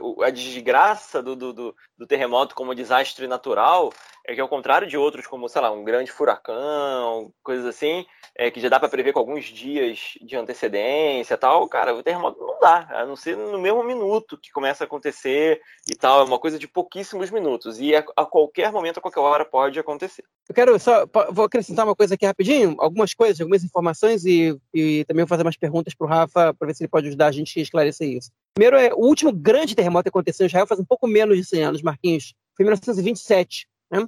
foi um, foi um, é, um terremoto que o epicentro dele foi Jericó, né? Na época, todo o território da Palestina era mandato britânico, mas ele foi muito sentido em muitos lugares, em Hebron, em Lod, em Ramleh, em Jerusalém. Jerusalém tem fotos dessa época da Cidade Velha com construções desabadas. O muro das lamentações ficou lá em pé, como a gente sabe. Esse terremoto deixou 290 mortos e mais 900 feridos. E foi o último grande terremoto. Né? É, enfim, existe uma, uma é, enfim, um dito que é repetido aqui em Israel que um grande terremoto acontece em Israel a cada 100 anos e um super grande terremoto acontece a cada mil anos. Como o Rafa disse, não é, não é exatamente. Não existe essa lógica, não existe. Isso é que as pessoas acreditam. Mas a gente teve em Israel alguns grandes terremotos ao longo da, ao longo da história. O Tanar cita um deles, volta de 750, 760 anos da Era Comum, no livro de Amós. Né? É, é o primeiro que a gente tem algum registro, ainda que o registro seja um livro bíblico, né? É, mas a partir do ano, a partir do ano 31, é, antes da, da Era Comum, a gente já tem é, outros registros que não são só bíblicos, né? É, que, enfim, de terremotos. É, alguns deles, segundo os relatos da época, que deixaram milhares de mortos hein? e que destruíram boa parte do país. Enfim, é, quem, quem, conhece um pouco da, da, da história aqui da, de Israel e, e da, da, região, sabe que quem conhece um pouco da arquitetura e tal, sabe que muitas é, construções do país elas não são originais, são reconstruídas, é, porque é, é, basicamente, a, a, os originais foram destruídos em terremotos em boa parte do país. Inclusive, enfim, é, tem uma lógica que no curso de guia, turismo, guia de turismo eu aprendi, que era, enfim, que as construções, pelo menos as construções cristãs, elas sempre são assim. A primeira delas, ela é da época do Império Bizantino, aí chegaram os muçulmanos e, e, e transformaram numa mesquita, e aí, aí teve um terremoto, aí chegaram os cruzados e transformaram de novo numa igreja, aí teve outro terremoto, e chegaram os muçulmanos depois transformaram de novo numa mesquita e assim ficou até, enfim, é, é, até hoje em dia, basicamente, na grande maioria dos lugares. Salvo alguma, algumas que foram construídas em cima de, de destruições e outras construções, é, por exemplo, a Igreja do Santo Sepulcro. É, em, em 1995, a gente teve o último terremoto que o epicentro foi em Israel, né, é, no sul, na, na, na verdade, a 150 quilômetros de Eilat, né? É, se não me engano, ele foi no mar. São adendo, Teve um terremoto na Idade Média que ele causou um tsunami no Mar Morto. Hoje em dia, eu acho que seria impossível um tsunami no Mar Morto pela, pela pouca quantidade de água que tem no lugar. Talvez o Rafa possa falar isso também depois. Mas, enfim, esse foi, foi na região de Eilat, a 150 quilômetros é, ao sul, no Mar Vermelho. E, e aí, baseado nisso, em 99, o governo ele lançou uma estratégia para controle, né, enfim, com, com, grandes equipes de especialistas em geologia, geografia e sismologia, para poder é, fazer uma avaliação de como se proteger. E desse projeto, dessa, dessa questão, foi criada uma unidade de prevenção de terremotos, placas de tsunami para levar as pessoas para correr, caso para saber para onde ir, caso tenha tsunami em algumas praias no país, etc, etc, etc. E o principal desses projetos era um de fortalecimento é, dos edifícios e das ruas no país, né? Das construções é, públicas é, civis, que se chama, o principal dele chama Tama 38, que é um projeto que ele tem ao mesmo tempo uma, uma um objetivo é, é urbanístico e, e, e, e com, com cunho social, que é pegar os edifícios mais antigos e acrescentar neles estacionamento e outros andares, né? É feita uma licitação, uma empresa com uma, uma empreiteira ganha, ela tem moradores concordam, todos eles. Ela, ela, ela reforma o edifício, constrói uma MAD, que é uma coisa da lei de, uma lei de 1990, da época da Guerra do Golfo, que todas as construções novas no país elas têm que ter um bunker interno, que em geral é uma estrutura de ferro, que é um quarto da casa, né, inteira. Na Guerra de 2014, que a gente viu aqui, teve um, um foguete que atingiu um prédio em Rishon e o prédio inteiro desabou e ficou só a estrutura do Mamad é, é, em pé, né? então realmente protege contra, contra ataques de foguetes, também protege contra terremotos, é, enfim. Então ele constrói, eles constroem uma Mamad, reforça a construção, constrói um estacionamento subterrâneo e é, dois andares para cima. E a empresa que constrói ela tem o direito a vender os apartamentos desses andares. Várias cidades, é, é, enfim, entraram nesse plano Muita, em, muitas, em muitos edifícios está sendo construído. O governo renovou, era para ter acabado esse ano, 2022, renovar até 2024. Hein? O principal objetivo do TAMA é, é melhorar as estruturas das construções mais antigas para caso tenha um terremoto no país. Hein? Enfim, mas também, tem, também serve para outras, para baixar o preço dos apartamentos, para que a gente tenha mais oferta. Né? A maioria dos edifícios em Israel são edifícios antigos e tem três, quatro andares, a gente também tem que botar elevador, né? Então, é botar elevador nos prédios, que favorece a população é, é deficiente física, os mais idosos também, enfim, e, e, e, aumentar também o tamanho dos prédios, a altura, mais apartamentos, você tende a, a, a atender essa demanda por, é, por moradia em Israel, que é muito alta, a população cresce muito, fica cada vez mais alta. Enfim, mas não só isso, também pra, por causa da questão dos terremotos. É, eu imagino que isso não seja suficiente. Tem muitos prédios que, que não passaram pelo TAMA, o prédio onde eu moro, por exemplo, não. O do Marquinhos com certeza não precisa, porque Modena é uma cidade criada em 96, né? Então, é, todas as construções já têm mamado, por exemplo, e já são construções mais novas. Mas o edifício que eu vivo aqui em Kufarsaba é, tem moradores que ainda não assinaram e a construção não começou.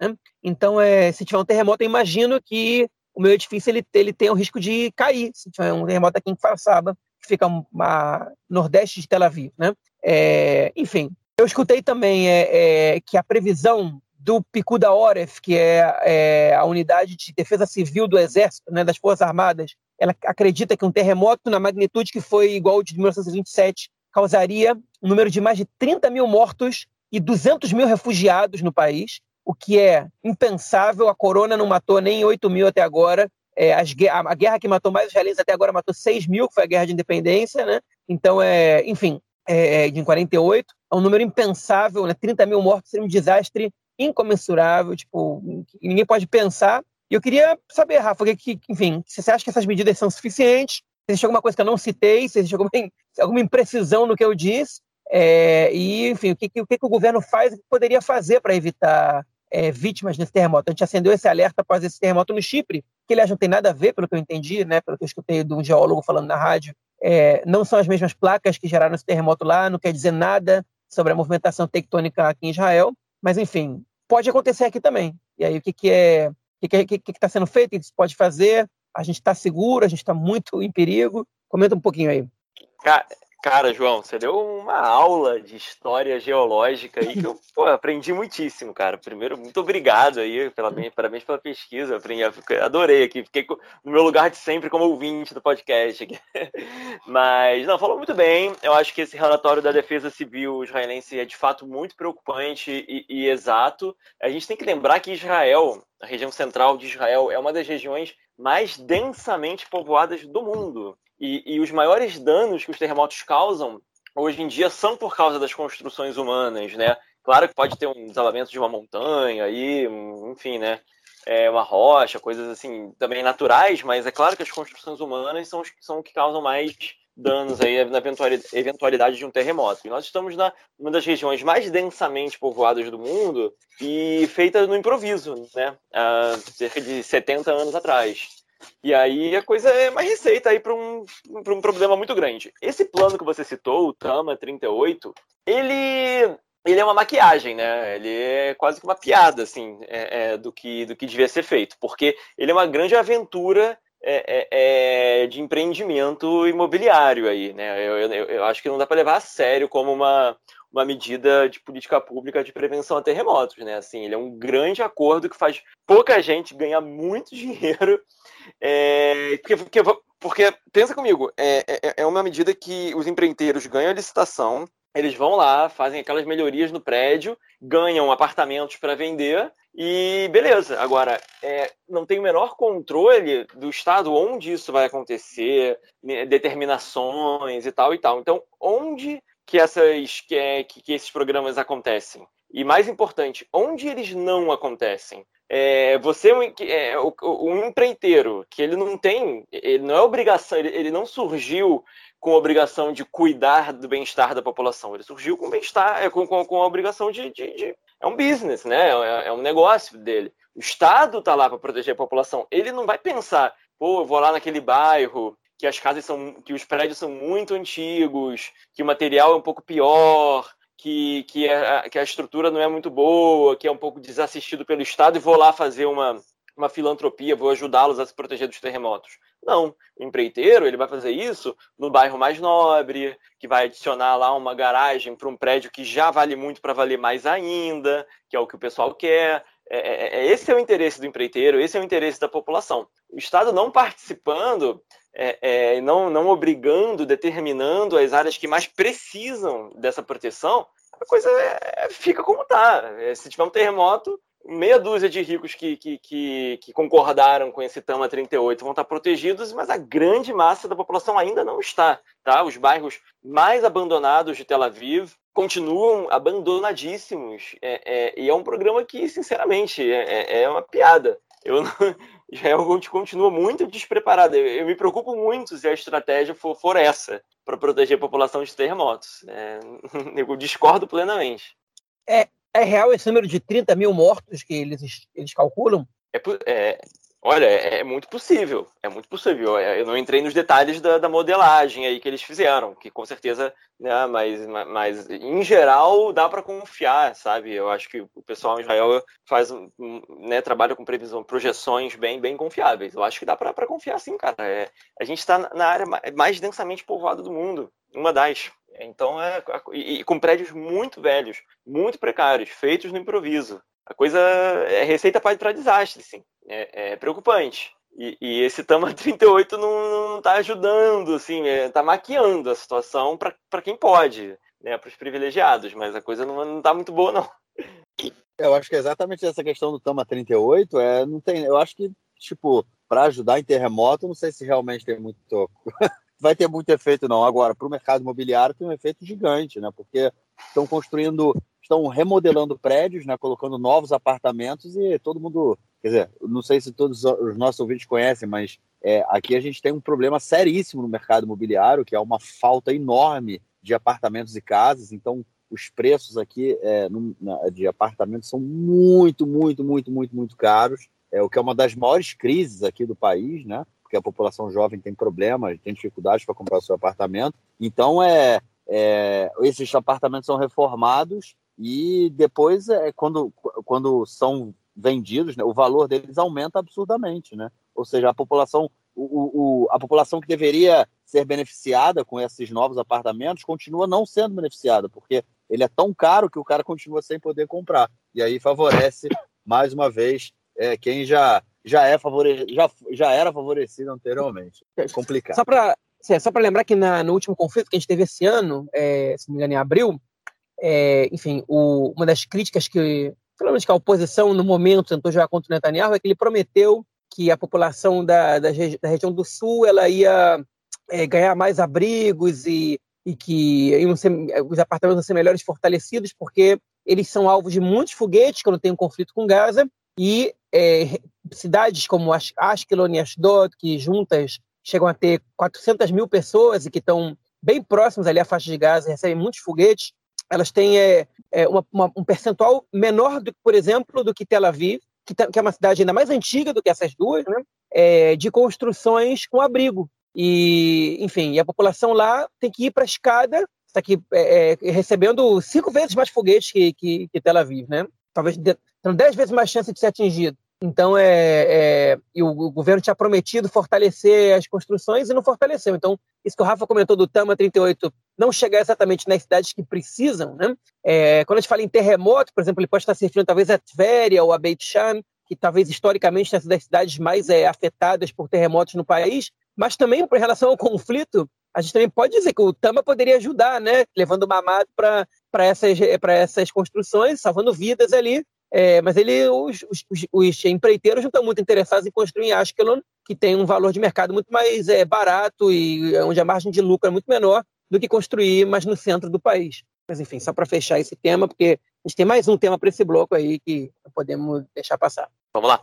Bom, então é isso. Vamos então já para essa nossa próxima notícia aí desse bloco, que ela tem a ver com o Lago Arrula, no norte de Israel. Eu me lembro quando eu estava vendo essa notícia, eu me lembrado daquele podcast que eu que eu fiz, é, não, não, não, não terminei ainda a série, né? Mas enfim, é, falando que lá no início da criação do Estado, ainda na década de 50, esse lago é, que tinha uma vasta região de, se eu não me engano, era man, era um tipo um pântano, manguezal, assim. Não sei nem se é, se é possível isso, mas enfim, foi o que eu entendi. Era, era um, um local no norte do país que ele servia de, de, vamos dizer assim, o repouso de muitos pássaros, né? Eu via isso naquele desenho do pica-pau na minha infância, né, que o pica-pau muitas vezes ia para o sul na, no, no, inverno porque era mais quente, né? E a gente via, via a, o Lago Arrula, ele era uma região é, é, onde os pássaros, né, que faziam essa, fazem essa, essa viagem, é, eles paravam para descansar e muitos deles ficavam aqui, né? Era como se fosse já o sul para eles já era aqui o Lago Arrula. Esse lago foi drenado ainda na década de 50, completamente drenado, causou um, um impacto ambiental muito sério na região até hoje se discute muito é, é, se, se, a drenagem do lago ela foi positiva ou não para a região. E essa semana a gente teve um, um, caso aí que foram apareceram várias aves mortas ali naquela região. Conta isso para a gente aí, Rafa. O que, que aconteceu? Cara? Então, é, só dando um passo atrás, assim, né? A nossa espécie é, é humana é muito preocupada com si própria, mas esquece que a gente está totalmente conectado às outras, assim, né? Então, só para dar um exemplo, né? A gente está vivendo uma pandemia mundial aí com um vírus é, altamente contagioso e, e, e, né, e acaba sendo bastante mortal por causa disso, e a gente, e a gente esquece de relacionar isso com, com uma epidemia é, anterior, que, que foi, na verdade, a epidemia de porcos na China em 2019, que dizimou aí acho que mais da metade do rebanho de porcos da, da China, e, e, isso é apontado como uma das razões que fez as pessoas migrarem para comer carne de animais silvestres e que acabou liberando esse coronavírus é, é, na, na espécie humana, fez as pessoas entrarem mais em contato com carne de animais silvestres. E agora a gente está nesse paralelo aí com uma, com uma epidemia de gripe aviária. Está tendo uma epidemia global de gripe aviária, né? a gripe das aves. E provavelmente né, ela está lá, começou esse novo surto é, no, no, na criação de aves de cativeiro, de aves para abate. É, na Europa está bastante tomada aí por essa, por essa epidemia, é, Escócia, todo o norte da Europa. E, e, a, e a coisa vai se espalhando para os animais, para as aves silvestres né? E com a chegada do inverno, como o Marquinhos falou muito bem do, do, do nosso amigo pica-pau, é, essas aves elas migram para o sul, né, para a África, e o último ponto de paradas dela, delas antes de atravessar o deserto do Saara é Israel. Israel é, é, é, o segundo maior ponto do mundo de passagem de aves migratórias, tá? São 500 milhões por ano. É um número surreal. E, e bom, é, é, prova provavelmente boa parte dessas aves é, chegou com, com, com algum vírus lá da, da, da, gripe aviária do norte da Europa e encontrou aqui é, em Israel com um número muito grande de aves vindo de outros lugares, aí da Ásia também, de outros lugares da Europa. Todas se encontram em Israel e se abastecem bastante de comida e água antes de atravessar o Saara.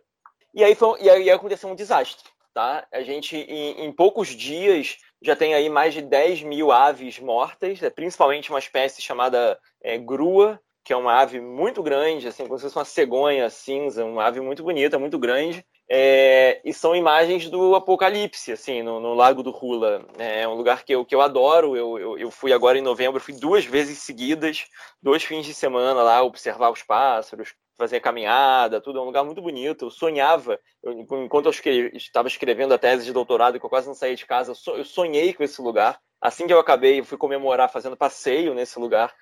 Então, assim, para mim é muito chocante ver, são imagens do apocalipse mesmo, são milhares e milhares de árvores boiando mortas na, no, no Lago do Hula. E, Marquinhos, você falou né, da questão histórica aí do Lago do Hula, que secaram o lago e tudo mais. Isso foi um capítulo surreal na, na história de Israel, um dos maiores de desastres ecológicos provocados pelo KKL, que justiça seja feita, já fez bastante é, é, meia-culpa aí, sabe? Eles já reconheceram que foi totalmente descabido isso que eles fizeram. Tanto que na década de 90 eles realagaram é, é, parte do lago. Mas o que a gente tem hoje é 10% do que já teve é, historicamente. Tá? E era essencial para filtrar a água que chegava no, no, no Mar da Galileia tudo mais. É, enfim. Mas diversas mudanças ambientais também contribuíram aí para essa é, para essa tragédia que aconteceu agora e bom que inclusive provocou o fechamento tá do, do parque do Hula que é um dos maiores parques de observação de aves do mundo está fechado por dois meses aí a visitantes porque existe um pânico de que essa gripe aviária pule para os humanos. Ela é extremamente fatal para os humanos, mais de 50% de mortalidade. Então, existe um pânico que ela passe para o ser humano. Fecharam por dois meses para visitação aí o Parque do Hula. E, mas o que acontece, tá? É, mudanças ambientais na África, ou seja, o aquecimento global também fez com que o inverno ficasse menos rigoroso em latitudes mais ao norte. Então, se o inverno em Israel era um pouco mais frio 30, 40 anos atrás, e as aves preferiam ir para o sul, hoje em dia o inverno já está mais ameno e muitas aves não continuam para a África. Elas ficam em Israel o inverno inteiro, que aqui em Israel já está mais quentinho do que no norte da Europa, que elas estão acostumadas, não precisa ir até a África. É, em segundo lugar, desmatamento, perda de habitat natural dessas aves na África fez também com que elas nem tivessem para onde ir. E aí ficar em Israel não é nem muito uma questão de, de opção, é necessidade, e elas sabem disso. Fora isso, como eu falei, 10% é, é, é, da área original do lago hoje em dia é lago. O resto são terras de agricultura e principalmente de grão de bico, que é um grão que as aves adoram comer. Então, o que, que os agricultores, depois de muitos conflitos, chegaram num acordo? Que eles vão colocar pontos de alimentação dessas aves para evitar que elas invadam os campos de agricultura. Só que é, as gruas, que já são animais, essas aves aí migratórias, que é, é, elas vivem em grupo, elas migram em grupo, inclusive é uma estratégia de sobrevivência aí para a migração ficar mais fácil, elas ficam mais confinadas ainda em espaços muito pequenos, esses pontos de alimentação. E aí foi receita para o desastre. Bastou poucas aves trazerem o vírus infectou muitas, milhares, e elas morriam no lago à noite, e aí ficavam boiando e o vírus se espalhava pela água.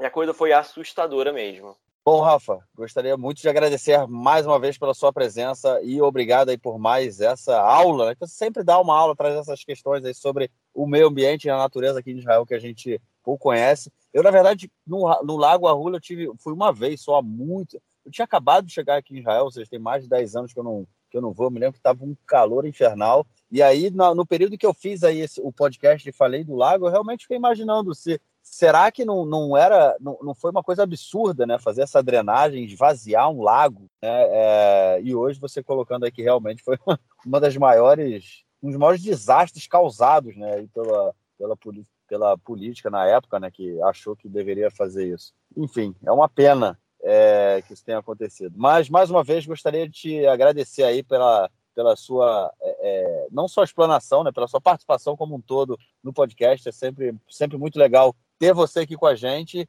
e, é claro, está sempre muitíssimo convidado para quando quiser participar. Grande abraço, Rafa. Brigadão, cara. Valeu, brigadão, brigadão. Já já eu volto. Valeu. Grande abraço. Tchau, tchau. Tchau, tchau. Vamos então ao nosso próximo bloco para ouvir o comentário do esporte do camarada Nelsinho. Manda aí, Nelsinho. Meu caro, agora a gente tem amigos do Conexão Israel do lado esquerdo do muro. Mandar um abraço pro João, que essa época do ano toma aquele café preto quente, cafezinho brasileiro que ele manda trazer especialmente e que agora está vendendo também em várias partes do país. Campeonato israelense de futebol tem um novo líder, é o Maccabi Haifa, que foi campeão ano passado. Foi a 41 pontos e o Apoel Bercheva, que liderou por muitas rodadas, está com 40, porque o Apoel Bercheva perdeu por 1 a 0 por Maccabi Tel Aviv e aí deu sopa para o azar e o Maccabi Haifa disparou. Para vocês terem uma ideia, o terceiro colocado, o Apoel Tel Aviv, com 29. Então a gente tem Maccabi Haifa 41, Apoel Bercheva 40 e o terceiro está com 29, o Apoel Tel Aviv, que vem com uma sequência de vitórias, uma reação bonita no campeonato. É isso aí, vamos acompanhando, o campeonato vai até maio, então tem muita água para rolar ainda. Um abraço. Valeu, mestrão, obrigadão pelo seu comentário e, obviamente, te esperamos na semana que vem. João, algo mais a declarar ou a gente fica por aqui, cara?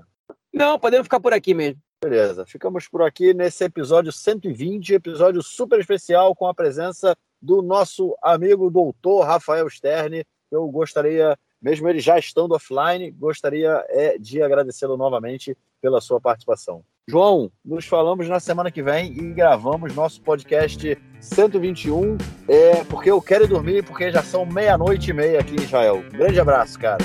Abraço, até mais. Tchau, tchau.